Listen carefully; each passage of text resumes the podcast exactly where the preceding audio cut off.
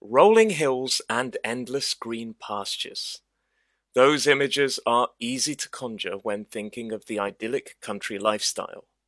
When lockdowns descended upon many countries across the world during the pandemic, social media seemed to be dominated by pictures of cottages and village life, people getting away from it all. So, why is living in the countryside becoming a modern fantasy? And are there benefits to considering a slower pace of life? It makes sense that some people would want to give up the crowded and noisy city streets for the perceived tranquility of the traditional country life, especially during an event like a pandemic.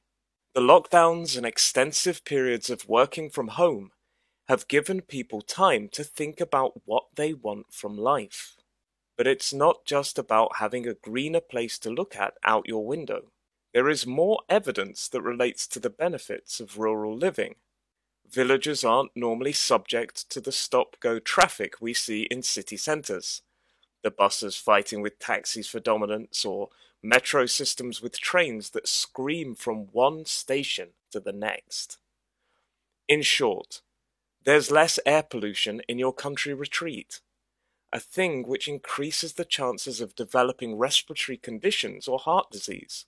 You also get more opportunities to take long walks and see the sights, meaning you can get more exercise.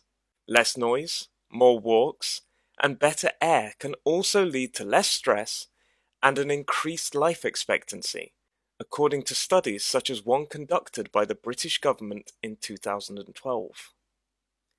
However, there are some things that need to be considered.